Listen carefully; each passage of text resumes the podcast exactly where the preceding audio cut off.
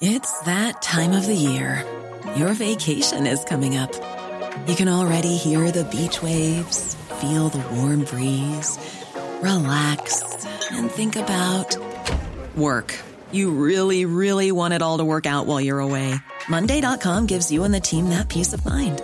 When all work is on one platform and everyone's in sync, things just flow wherever you are. Tap the banner to go to Monday.com.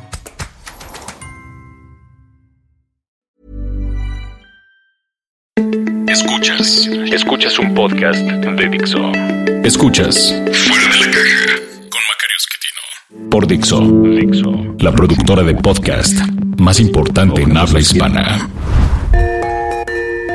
Bienvenidos, esto es eh, Fuera de la Caja. Esta es la emisión número 17 de este podcast eh, que tenemos eh, cada semana. y como usted recuerda, siendo una semana non, nos toca platicar de lo que ocurre en nuestro país. afortunadamente o desafortunadamente, hay un tema clarísimo de conversación que conviene eh, pues ir eh, desglosando eh, con, con, mucho detalle. me refiero, usted se imagina, a lo que ha ocurrido en las últimas dos semanas prácticamente, especialmente el tema de la decisión del aeropuerto de la Ciudad de México, pero también unas declaraciones previas del presidente electo López Obrador acerca de la decisión de que Pemex no exporte petróleo sino que se utilice la producción de crudo nacional para eh, transformarse en gasolinas y venderse eh, dentro de México. Eh, esta declaración que ocurrió pues prácticamente una semana antes de que se anunciara el asunto del aeropuerto, tuvo un costo en términos de tipo de cambio. Mm, perdimos más o menos 40 centavos frente al dólar debido a que eh, el anuncio de que Pemex no exportaría eh, fue interpretado por eh, las calificadoras como un riesgo de que Pemex no tenga el dinero para pagar sus obligaciones financieras. Una parte no menor de lo que Pemex debe está en dólares y para pagarse pues tienen que conseguir esos dólares que se obtienen normalmente con la exportación de crudo. sin embargo, si esto dejara de ocurrir, pues Pemex tendría que conseguir eh, dinero dentro del país vendiendo gasolina y luego esos pesos que obtuvo vendiendo este combustible tendría que transformarlos en dólares a través del mercado cambiario y con eso pagar sus obligaciones. Pero pues esto indudablemente presionaría al tipo de cambio cuando ocurriera y eh, lo que se imaginan las calificadoras, yo creo que con razón, es que esto le haría más difícil a, la petrolera eh, poder enfrentar estas obligaciones de forma que anuncian eh, a sus eh, personas que tienen dinero metido en Pemex que tengan cuidado, no, no le bajaron eh, la calificación de manera general, pero sí pusieron la deuda en perspectiva negativa. Esto lo que significa es que si estas decisiones anunciadas por el presidente electo se confirman o se complementan con alguna otra medida que también dificulte el pago de deuda, pues entonces las calificadoras bajarán de nivel la deuda de Pemex.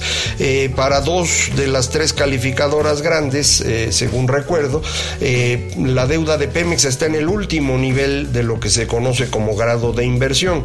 Si la bajan, una cantidad muy importante de los fondos de inversión ya no podrían tener papeles de Pemex.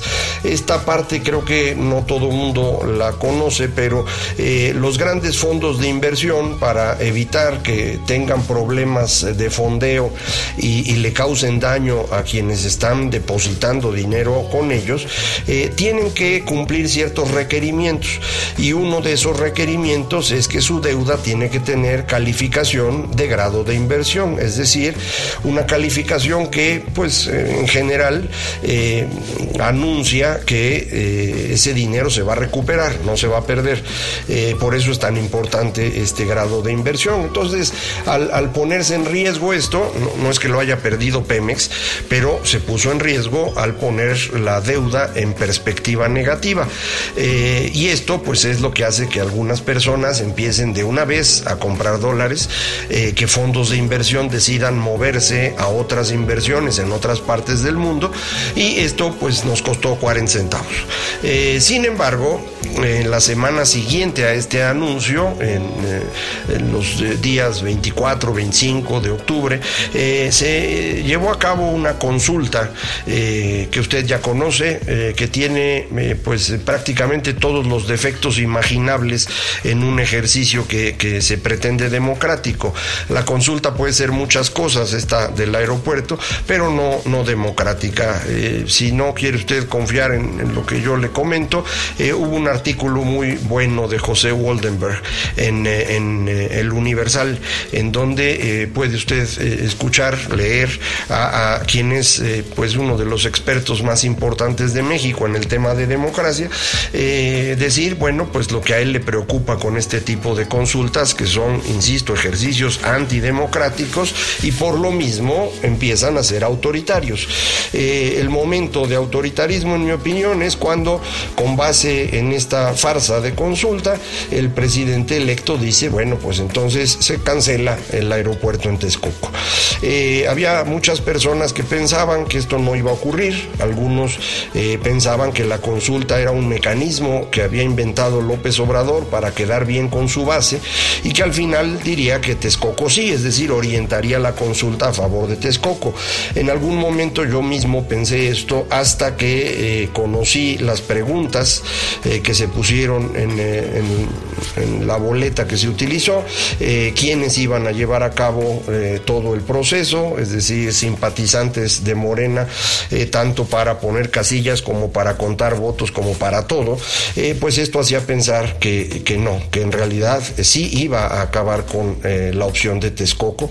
Eh, todavía en los últimos días, comentando con algunas personas, inversionistas, empresarios, me decían, no, ya este Alfonso Romo, Poncho Romo, quien va a ser el jefe de gabinete de López Obrador, ya nos garantizó que no hay problema. Bueno, pues eh, sí hubo problema, sí se cancela la, construcción de Texcoco. el anuncio entonces por eso fue sorpresivo para muchos que todavía eh, confiaban en que eh, no se iba a tomar una decisión de, ese tipo. Eh, el costo de esa decisión hasta el momento que yo estoy hablando, que es el último día de octubre por la tarde, tarde-noche, pues fue bastante relevante. Durante el mes de octubre, el peso mexicano perdió una cantidad importante, 9% de su valor, mientras que las monedas que cotizan contra el dólar en promedio perdieron 2.2%, es decir, le agregamos a una pérdida general en los mercados cambiarios, eh, pues la nada despreciable cantidad de casi 7%. Eh, esto es una pérdida de nosotros solitos. De hecho, eh, calculando cuánto nos ha costado el señor Donald Trump en términos del dólar y cuánto nos cuesta López Obrador, bueno, pues en este mes de octubre López Obrador logró superar el costo de Trump. Trump nos estaba costando un peso en los últimos meses, eh, ya después de que salió el Tratado de Libre Comercio en su nueva versión, eh, y ahora eh, López Obrador casi llega a un peso con 20 centavos. Entonces, pues ya nos está saliendo más costoso nuestro presidente que el presidente de Estados Unidos, que como usted sabe, pues ha sido una amenaza constante contra nuestro país. Esta decisión eh, la, explicamos muchos, eh, yo me incluyo entre ellos, eh, con el argumento de que López Obrador intenta con esta medida afianzar su poder frente al dinero, frente a pues el gobierno que se va, frente a cualquiera. Lo que nos está diciendo es aquí yo mando. pues está bien, yo no creo que hubiera dudas de, de, que él iba a mandar, pero pues ahora el problema es que la decisión de poner por encima el poder político de cualquier otra consideración está resultando costosa para los mexicanos. Eh, usted dirá, bueno, pues un peso con 20 centavos en el dólar no es nada, ya Trump nos estaba costando algo así. Pues sí, pero ahora son dos fenómenos los que tenemos que cargar encima. Y además, eh, y esto se comenta menos, pero también es importante, eh, hay un ajuste en el costo de la deuda para, para México. El bono a 10 años del gobierno mexicano, que arrancó octubre abajito de 8%, está prácticamente en 8.9% para el cierre del mes.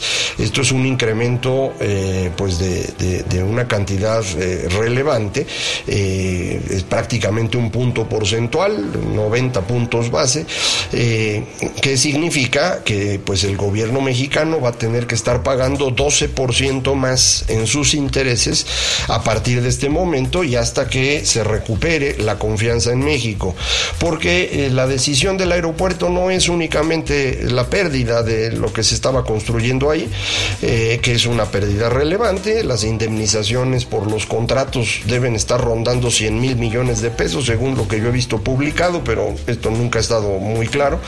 Eh, se pierde también la posibilidad a futuro de que México sea un hub para el, transporte aéreo. Eh, no van a construir nada en Santa Lucía, eso yo estoy prácticamente seguro. A lo mejor hacen alguna obrita por ahí para eh, poder repartirle dinero a sus amigos, pero, pero eso no va a servir nunca como aeropuerto. Eh, estaba más o menos claro que no podían utilizarse los dos aeropuertos, es decir, Santa Lucía y el actual aeropuerto de la Ciudad de México, de forma simultánea, eh, incrementando el número de vuelos, que para eso era la idea de tener un aeropuerto nuevo. Así que, pues, nos cargamos un rezago en materia de, comunicación aérea para la capital del país, que puede ser importante. afortunadamente, algunos aeropuertos en distintas ciudades del país sí se han ido modernizando y espero que vayan consiguiendo vuelos entre las ciudades y de ellas hacia eh, ciudades extranjeras. tenemos ya muchos vuelos a las playas, pero también a las ciudades en el, en el Bajío, en el centro del país, en donde hay grandes inversiones de extranjeros y que pues tienen ya sus, vuelos hechos, eh, pues van a tener que ir eh, invirtiendo más en ello porque aquí no se va a hacer nada, es decir, en la Ciudad de México. Entonces, este es un, costo adicional a los 100 mil millones que ya decíamos de indemnización. Eh, hay el costo de la devaluación del peso o depreciación, perdón, para ser, para ser exacto, eh, hay el costo ahora del incremento en el pago de deuda. Ya cuando suma uno todo eso, empieza uno a dudar de que la idea de poner por encima el poder político de todo lo demás, pues sea una idea brillante. Eh, esto pues ya puso al señor López Obrador en una circunstancia muy compleja. Eh, no puede revertir su decisión porque entonces nadie le va a creer, pierde toda autoridad, incluso frente a sus seguidores, que ya como acostumbran estuvieron defendiéndolo frente a cualquier acusación. Eh, no puede revertirla, pero tampoco le conviene que la decisión continúe porque el costo es muy elevado. Esto eh, ya le complicó el presupuesto de 2019. Eh, no sé cómo van a hacer para que ese presupuesto parezca creíble. El, el 30 de octubre por la noche, su casa de campaña, su equipo de Hacienda emitió un comunicado diciendo que sí van a pagar todas las indemnizaciones y que sí va a haber un presupuesto eh, equilibrado con un superávit primario de 0.8% del PIB. Y pues sí, podrán decir lo que quieran, pero hasta que no lo veamos, pues nadie va a creer en ello. Y una vez que lo veamos, yo le garantizo que todas las calificadoras, los fondos de inversión, los bancos, van a revisar con todo detalle que los supuestos utilizados en el presupuesto tengan sentido. Eh, esto pues eh, sí es difícil porque habían anunciado, por ejemplo, que iban a bajar impuestos en la frontera y habían dicho que ellos estiman que eso costaría 40 mil millones de pesos. Todas las estimaciones independientes que yo he visto de gente seria y que ha presentado su metodología eh, apunta a entre 100 y 120 mil millones de pesos. El equipo del Obrador ha dicho 40 mil, pero no ha mostrado ni una servilleta con numeritos como para saber de dónde salió esa cifra. Entonces eh, se va a convertir esto en un tema serio. Y, es que esta ruptura de la confianza es lo que es importante. Eh, un compromiso del gobierno mexicano se ha roto sin ningún argumento detrás. Eh, el único argumento es que hubo una consulta que como le digo es una farsa, eh, pero eso es todo. No hay un estudio que diga que Santa Lucía es preferible. Eh, no es cierto el asunto este del lago de Texcoco que dejó de existir hace ya muchas décadas. no era esa zona una zona de recarga del acuífero, esto era un, espacio en donde había una cantidad de sosa brutal y por eso estaba abandonado. pero bueno, sin ningún argumento romper un compromiso del gobierno mexicano es indudablemente una mala señal. Eh, los inversionistas están preocupados. Los empresarios mexicanos eh, han estado tratando de eh, buscar qué hacer frente a esto. No, les conviene pelearse con el gobierno mexicano. Incluso parece que gente de ICA, de Hermes, de algunas otras empresas se reunieron con el señor López Obrador y pues salieron diciendo que ellos apoyan al gobierno mexicano. Pues no pueden decir otra cosa eh, no pueden sacar sus inversiones de México con facilidad, ellos son constructores, eh, aquí es donde está su mercado, eh, a lo mejor en un futuro pueden empezar a invertir en otras partes del planeta, pero de momento no se pueden pelear, me imagino que estarán tratando de rescatar lo posible, que les cumplan el, pago de indemnizaciones, que los consideren por si van a hacer algo en Santa Lucía, pero de veras yo no creo que lo vayan a hacer ya, ¿con qué dinero lo harían? Entonces, eh, pues esto fue una, decisión para mí absurda de parte del señor López Obrador. Reitero, entiendo el, argumento eh, de, imponer la política por encima de lo demás. Eh, entiendo y lo he escrito y lo he afirmado, López Obrador es un político absoluto, eso es en lo que él cree no entiende de presupuestos, de políticas públicas, de relaciones internacionales, de turismo, eso no es lo suyo. Lo suyo es el poder eh, y creo que para eso tomó la decisión. Eh, el, tema es que eh, él llegó a, la presidencia de México gracias a una ola antidemocrática que estamos viviendo en todo el planeta, que está llevando a la gente a votar por extremos que se encuentran lo más fuera de la política que se pueda.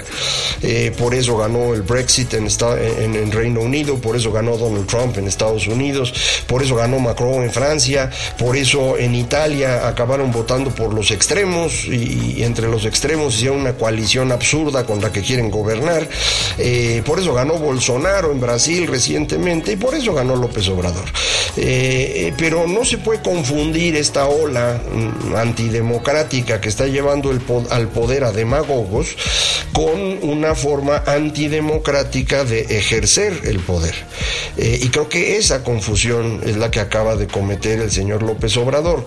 Eh, a lo mejor él pensó que los 30 millones de mexicanos que votaron por él, votaron por este tipo de medidas y por este político fuerte que controla a todos e impone una visión, digamos, de izquierda, como le, dicen. Ya sabe usted que yo eso de izquierda y derecha no, no me gusta, pero vamos a suponer que efectivamente con eso describen una, un paquete de políticas públicas que estaría impulsando López Obrador.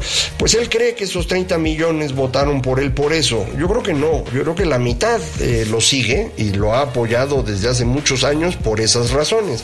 Pero la otra mitad de, sus votantes eh, lo apoyaron en esta ocasión por ser alguien que venía de fuera, por el hartazgo con el sistema político, por su angustia frente a la inseguridad y su molestia frente a la corrupción. Y eso es lo que querían que se acabara.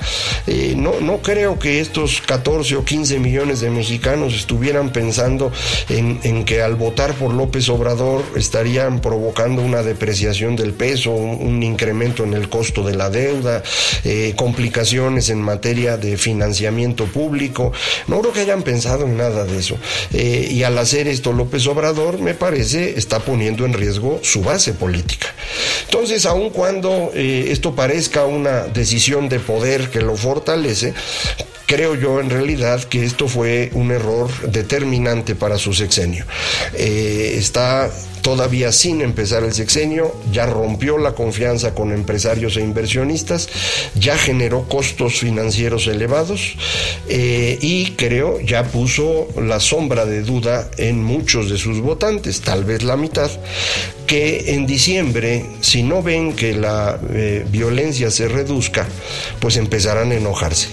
Eh, y en los primeros meses del próximo año, si siguen viendo un dólar a, a 21, 22 o 23 pesos, eh, van a empezar a pedir que el señor López Obrador cambie de gabinete o se dedique a otra cosa. Y no tenemos cómo procesar eso.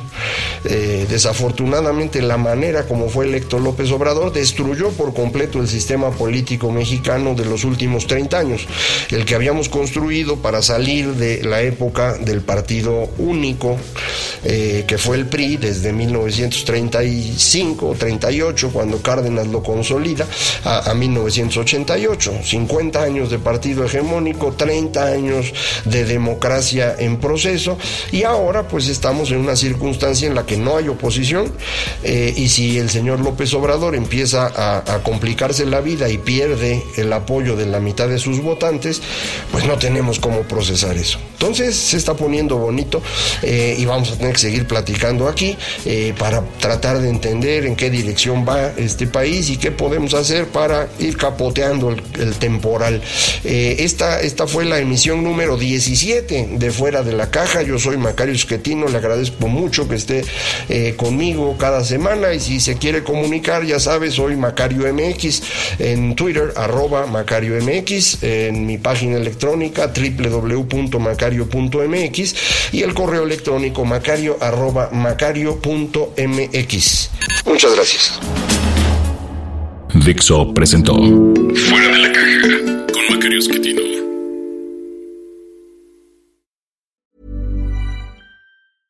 Hey, it's Danny Pellegrino from Everything Iconic. Ready to upgrade your style game without blowing your budget? Check out Quince. They've got all the good stuff shirts and polos, activewear, and fine leather goods, all at 50 to 80% less than other high end brands.